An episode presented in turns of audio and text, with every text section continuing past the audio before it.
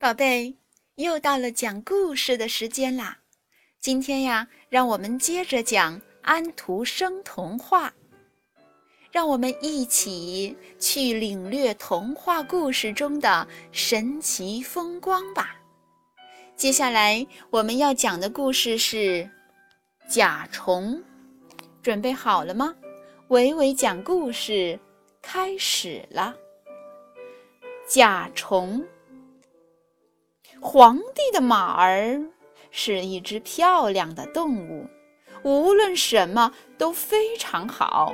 皇帝非常喜欢它，让铁匠给他做了四个金马掌，在他的每只脚上钉了一个。马厩里的甲虫知道了，它也爬起来。伸出它那瘦小的脚，对铁匠说：“师傅，请给我的脚也钉上金马掌。”铁匠笑着说：“乖乖，你的脑筋一定有问题。”甲虫生气了，他说。你简直是个无理的家伙！我要出去到广大的世界里去。甲虫说完，便飞走了。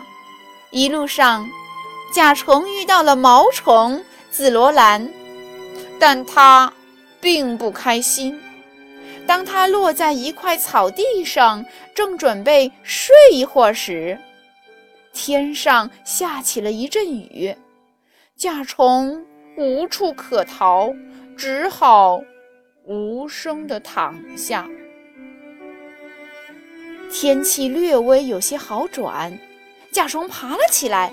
它爬上了不远处的被单，被单上坐着两只青蛙，它们交谈起来。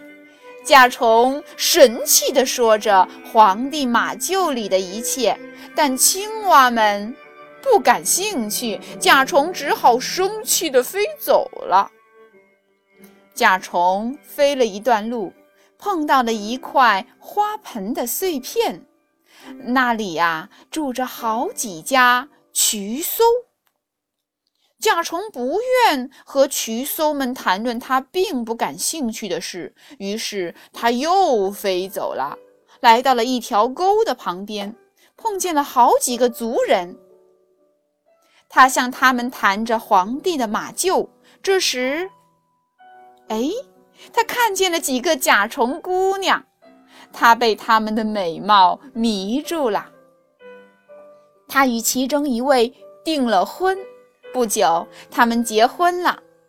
过了一段时间，甲虫觉得自己上当了，他决定报复他的妻子，便悄悄地溜走了。甲虫继续他的旅行，他在白菜叶上遇见两个男孩，他们谈论着一些很有学问的事。他们想把甲虫放进温室里，因为那里有新鲜的粪土。甲虫也很想到那里去，那儿的确是一个温暖的地方。孩子们。把它放进了温室，它在那里很快便睡着了。甲虫正做着梦呢，忽然被一只手抓住，并把它塞进了裤袋里。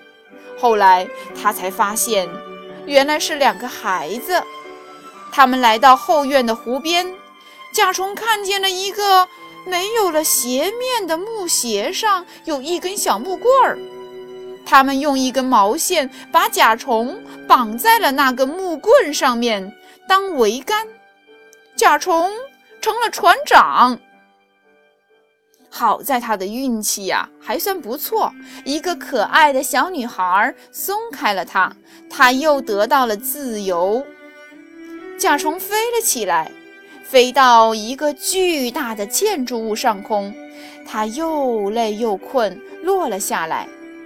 正好落在国王那只爱马的背上，甲虫一下子恢复了精神。我现在正坐在皇帝的爱马背上，我是他的骑手。此时，甲虫似乎明白了马儿定金马掌的原因，那就是甲虫要做他的骑手。从此以后，甲虫决定天天都骑在马背上，直到马儿把金马掌穿破为止。好的，故事讲完了，宝贝，再见。